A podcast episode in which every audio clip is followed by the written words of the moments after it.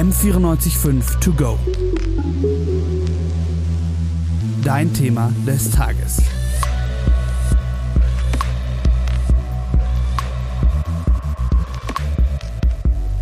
Ziehende Schmerzen im Bauch und Rücken, Brustspannen, Antriebslosigkeit, unreine Haut, Heißhungerattacken und richtig miese Laune. Die Liste geht noch viel, viel länger und so wirklich verallgemeinern lassen sich die Symptome nicht. Denn die Beschwerden sind von Person zu Person unterschiedlich. Die ein oder anderen haben es vielleicht schon vermutet, die Rede ist von PMS. Aber wofür stehen diese drei kleinen Buchstaben überhaupt und was ist PMDS überhaupt? Diesen Fragen möchte ich, Nelly Wichmann, in der heutigen M945 To Go Podcast Folge nachgehen. Dazu habe ich mich mit zwei Frauen unterhalten, die mit dem Syndrom, jede auf ihre Art, sehr vertraut sind. Die Thematik, das kann ich schon vorab sagen, lässt mich persönlich persönlich nicht unberührt, denn ich selbst bin auch recht stark von PMS betroffen und wünsche mir einfach, dass das Thema gesamtgesellschaftlich mehr Aufmerksamkeit bekommt. PMS steht für prämenstruelles Syndrom und beschreibt regelmäßig auftretende körperliche und psychische Beschwerden vor und während der Menstruation. Genauer gesagt in der zweiten Zyklushälfte zwischen dem Eisprung und der Regelblutung. Wie viele Menschen von PMS wirklich betroffen sind, lässt sich gar nicht genau sagen.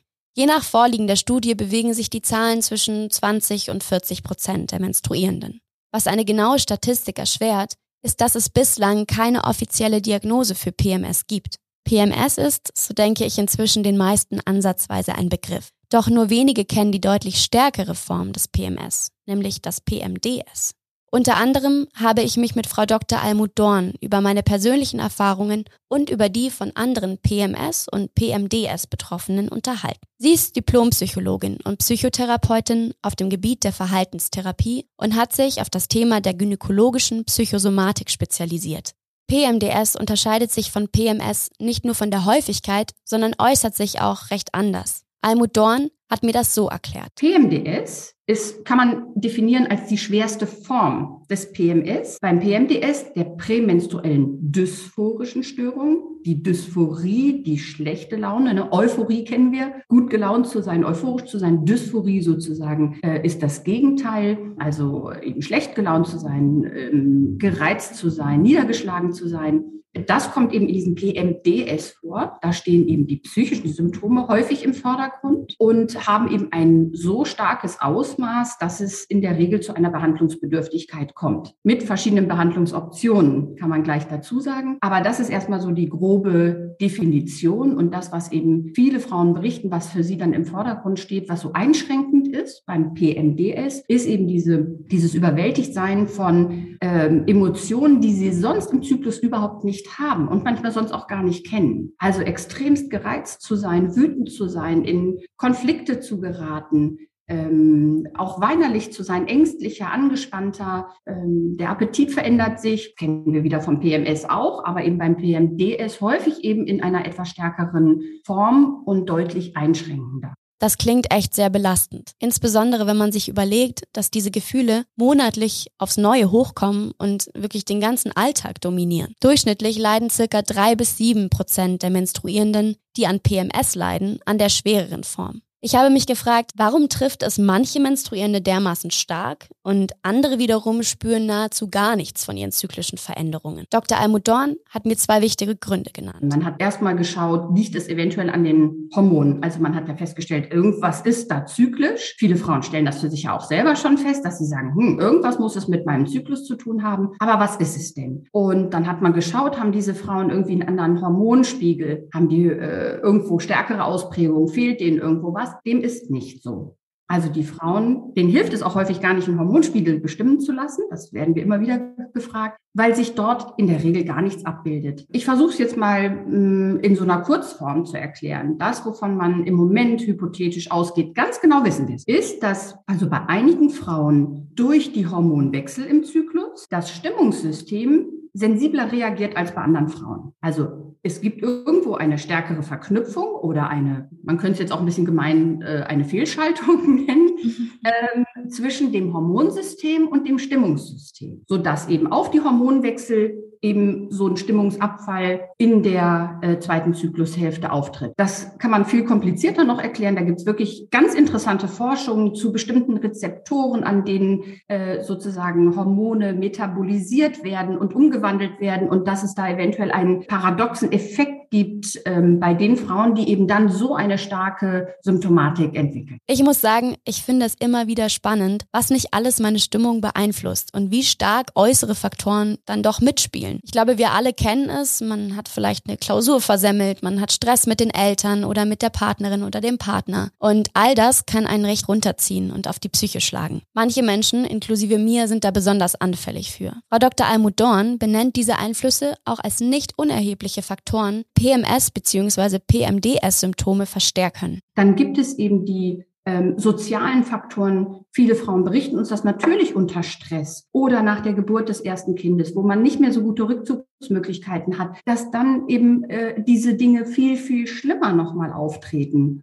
Und wir haben psychische Faktoren zugucken. Hat jemand schon Vorerkrankungen gehabt? Ist jemand irgendwie, äh, hat schon ähm, jemand Traumata erfahren? Dann gibt es da auch eine höhere Empfindlichkeit. Bei körperlichen Beschwerden ist die Behandlung recht naheliegend und unkompliziert. Wenn ich zum Beispiel eine starke Blasenentzündung habe, gehe ich zu meinem Hausarzt, bekomme ein Medikament verschrieben und alles heilt mit der Zeit ab. Was aber kann ich machen, wenn man monatlich aufs Neue schwerste körperliche, aber vor allem auch psychische Beschwerden empfindet? Darüber habe ich mich mit Dani unterhalten. Sie ist 38 Jahre alt und leidet seit ihrem elften Lebensjahr an starken zyklischen Störungen. Diagnostiziert wurde sie mit der psychischen Erkrankung jedoch erst Jahrzehnte später. Heute berät sie andere Betroffene, ist auf Social Media als Bloggerin tätig und möchte PMDS unter den Menschen bekannter machen. Ich habe Dani nach ihren Erfahrungen in Bezug auf Therapieformen gefragt. Was sie für unterschiedliche Dinge ausprobiert hat, ist schon ganz schön krass. Ich habe alles probiert, also Antibabypillen, Antidepressiva, Neuroleptika, medizinisches Gras,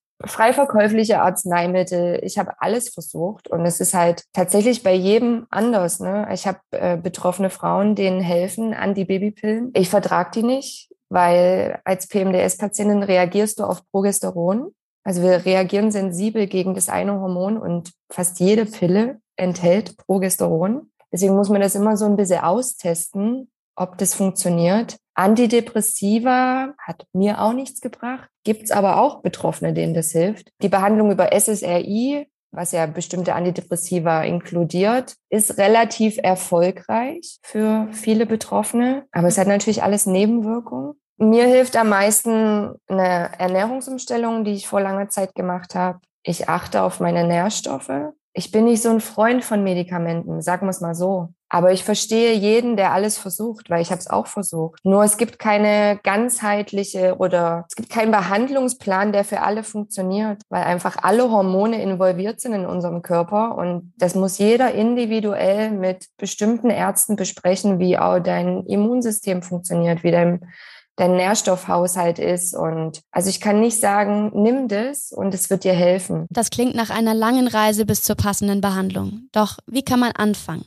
Was sind die ersten Schritte, die man als betroffene Person gehen sollte? Klar ist für Dani und auch für Frau Dr. Almudorn beide, der erste Schritt Richtung Besserung und guter Behandlung ist ein detailliertes Zyklustagebuch zu führen. Dr. Almudorn erklärt warum. Der erste Schritt ist immer ein Zyklustagebuch zu führen. Wir haben ein spezielles Zyklustagebuch ausgearbeitet, was man auch äh, sich runterladen kann wir haben eine Website zum Buch erstellt, ähm, das heißt pmds.team. Dort haben wir diesen Zyklustagebuch. Der ist frei runterladbar. Und ich mache das zum Beispiel immer zur Voraussetzung, bevor eine Frau zu mir kommt in die Sprechstunde, muss sie zwei bis drei Monate dieses Zyklustagebuch geführt haben.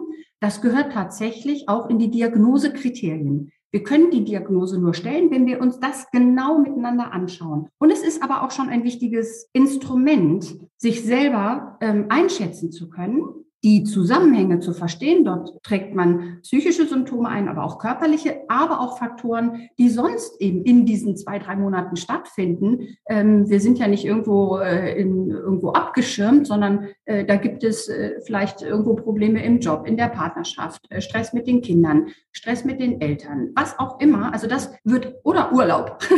also alles wird sozusagen mit aufgeführt, dass man so ein bisschen gucken kann, gibt es eventuell noch andere Faktoren, die diese Stimmung mit beeinflussen beeinflussen können. Und für uns immer das Wichtigste zu sehen, ist es wirklich so, dass die erste Zyklushälfte symptomfrei ist? Denn, das muss man ja auch sagen, es gibt auch psychische Störungen, die sich durchaus prämenstruell verstärken können. Das sind aber dann Frauen, die sind nicht symptomfrei. Und das muss man unbedingt wissen, bevor man jetzt in eine, eine Art Therapie startet. Und damit haben wir ein wichtiges diagnostisches ähm, äh, Instrument, Und damit machen wir dann weiter. Und dann fließen da viele Dinge rein. Was hat die Frau schon alles probiert? Zu uns kommen viele Frauen, die wirklich schon eine lange Geschichte hinter sich haben. Und das alles mal erstmal zu würdigen, was, was hat sie denn schon alles probiert? Auch an, weiß ich nicht, Nahrungsergänzungsmitteln und Sport und was auch alles immer so empfohlen wird. Zu gucken, hat denn überhaupt irgendwas schon geholfen oder nicht? All diese verschiedenen Faktoren einzubeziehen, zu deuten und herauszufinden, was mit dem eigenen Körper in Anführungszeichen nicht stimmt, kann echt sehr lange dauern und mit großer Ratlosigkeit bis hin zur Verzweiflung einhergehen. Einige haben einen Marathon von verschiedenen Ärztinnen hinter sich und brauchen einfach mal einen Ort und eine Person, die ihnen zuhört. Einige haben einen Marathon von verschiedenen Ärztinnen hinter sich und brauchen einfach mal eine Person und einen Ort, der ihnen richtig zuhört. Dr. Almut Dorn hat mir nochmal konkret drei Behandlungsmöglichkeiten genannt, die Betroffenen helfen können und von unterschiedlichen Ansätzen ausgehen.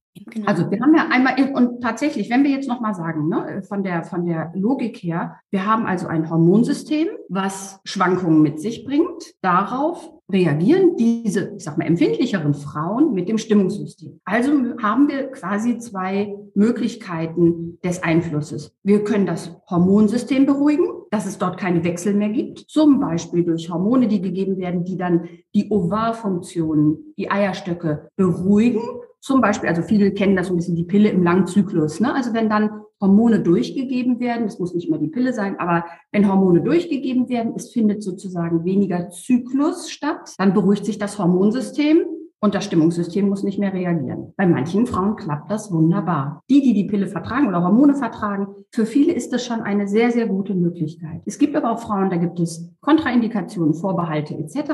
Dann müssen wir vom Stimmungssystem her schauen. So, und da haben wir einmal die Möglichkeit, ich sag mal Psychotherapie, Zyklustagebuch führen, sich verstehen, Strategien zu entwickeln. Was kann ich in dieser Zeit machen, dass ich zum Beispiel in der zweiten Zyklushälfte keine weitreichenden Entscheidungen fälle. Wir haben Frauen, die wollen sich in jedem Zyklus von einem Partner trennen, den Job wechseln äh, und denken, sie sind im falschen Leben gelandet. Da sagen wir immer, hm, diese Entscheidung sollte man eventuell nochmal verschieben und in der ersten Zyklushälfte nochmal überdenken. Also da gibt es viele Möglichkeiten, auch was in welchen Situationen und gegen welche Symptome hilft. Aber wenn das nicht reicht, haben wir als andere Option die Antidepressiva. Und das ist, finde ich, auch eine wichtige Aufgabe, darüber aufzuklären. Es gibt so viele Vorurteile, unberechtigte Vorurteile gegen Antidepressiva, dass man damit aufklären muss. In der Regel werden dort Serotonin-Wiederaufnahmehämmer gegeben, SSRI. Viele kennen diese Abkürzung schon aus irgendwie anderen Zusammenhängen, die tatsächlich, ähm, das ist interessant, eben bei, ähm, beim PMDS ist die Erfahrung, gibt es gute Forschungsstudien zu, die vor allem aus USA und Kanada stammen, wo, wo diese Diagnose schon länger existiert. Und dass da die Erfahrung ist, dass diese SSRI in einer sehr geringen Dosierung helfen beim PMDS. Es handelt sich eben nicht um manifeste Depressionen. Und deswegen müssen wir das so gut diagnostisch auseinanderhalten. In einer niedrigen Dosierung und in der Regel wirken die sofort und nicht erst nach drei bis vier Wochen, wie wir es so von Depressionen kennen. Und es gibt sogar Frauen, die nehmen die Medikamente nur in der zweiten Zyklushälfte. Auch dazu gibt es gute Studien, dass das effektiv ist. Effektiver ist es durchzunehmen, aber es ist auch effektiv, bis in der zweiten Zyklushälfte zum Beispiel zu nehmen. Auch da wieder ganz individuell. Was möchte eine Frau? Sagt die, ich will darüber nicht mehr nachdenken, ich nehme das lieber durch. Oder nehme es ganz niedrig und erhöhe dann nur an den Tagen, wo es mir schlecht geht oder ich nehme es nur in der zweiten Zyklushälfte. Es gibt also doch eine ganze Menge an Behandlungsmöglichkeiten, die helfen können. Man muss nur wissen, dass es sie gibt. Um bestens auf die Bedürfnisse von Menstruierenden therapeutisch eingehen zu können, wünscht sich Dani Folgendes. Also ich als menstruierende Person würde mich so gut aufgehoben fühlen, wenn es ein Krankenhaus für menstruierende Menschen geben würde. Kompetenzzentrum, wo jeder Facharzt dabei ist, der mich ganzheitlich betrachtet und nicht nur auf meine Zykluslänge schaut oder ähm, das Wort Depression hört und mich sofort zum Psychiater weiterreicht. Auch Almut Dorn findet, der Zusammenschluss von verschiedenen Fachrichtungen und Kompetenzen muss in der Zukunft zunehmen, um Betroffenen ganzheitlich besser zu helfen und sie besser verstehen zu können. Was aber wirklich so gar nicht hilft, ist, wenn man von den ganzen Schmerzen und den psychischen Beschwerden sowieso schon schlecht drauf ist und sich dann auch noch blöde Sprüche anhören muss, wie, ey, hast du mal wieder deine Erdbeerwoche oder warum bist du so zickig? Also ich sag's euch ganz ehrlich, ich reagiere auf solche Kommentare wirklich allergisch. Ich habe Dani gefragt, was solche Bemerkungen in ihr emotional auslösen. Also es macht mich erstmal grundsätzlich wütend, aber es ist halt auch ein schon ein sehr altes Thema, das menstruierende Menschen in dem Bereich nicht ernst genommen werden. Über solche Themen spricht man nicht. Ja, das sind Stigmata. Das ist genau das gleiche wie bei reinen psychischen Erkrankungen. Es sind Stigma, die man einfach nicht anspricht. Und menstruierende Menschen werden halt auch seit jeher unterdrückt. Wir müssen funktionieren, egal wann. Wir sind dafür da, Kinder zu gebären uns um die zu kümmern, uns um alles zu kümmern, uns um unsere Partner zu kümmern und wir dürfen an sich keine Schwäche zeigen. Und solche Erkrankungen werden eben auch als Schwäche dargestellt, obwohl das ja keine Schwäche ist. Ich finde, da fehlt es auch an Aufklärung allgemein. Ne? Also es ist wirklich für mich auch ein sehr gesellschaftskritisches und politisches Thema, dass wir dahingehend unterdrückt werden und diese Unterdrückung dazu führt, dass wir uns keine Hilfe suchen, sondern immer versuchen, stark zu sein und dass die Symptome nur verschlimmert und manchmal jahrzehntelang verschleppt, was es ja noch viel dramatischer macht. Die Suizidrate Allein bei PMDS ist siebenmal höher als bei gesunden Menschen. Also diese Krankheit kann auch töten. Ja. Und ich glaube, das ist, das muss man auch einfach mal ganz deutlich sagen, um die Schwere der Erkrankung zu benennen. Also, was können wir konkret alle besser machen? Ich denke, wir können alle versuchen, uns umsichtiger zu verhalten, freundlich zueinander zu sein und uns gegenseitig mit mehr Akzeptanz und Verständnis in jeglicher Form begegnen. Zum Ende unseres Gespräches habe ich Dani dann noch gefragt, was sie sich in Bezug auf unsere Zukunft von der Gesellschaft wünscht. Und ja, einfach um es in Deutschland äh, bekannt zu machen. Also in Deutschland ist es einfach so unbekannt, obwohl so viele Frauen daran leiden. Und ja, das ist eigentlich mein Hauptziel, ähm, dass wir die Aufmerksamkeit bekommen, die wir verdienen mit dieser Krankheit. Ich muss sagen, ich bin echt sehr dankbar und finde es super beeindruckend, dass sich Dani dazu bereit erklärt hat, mit mir über solch ein privates und wirklich stigmatisiertes Thema öffentlich zu sprechen. Auch dass sich Dr. Almut Dorn die Zeit genommen hat, um hier die ein oder andere Frage zu beantworten, finde ich richtig toll. M945 to go.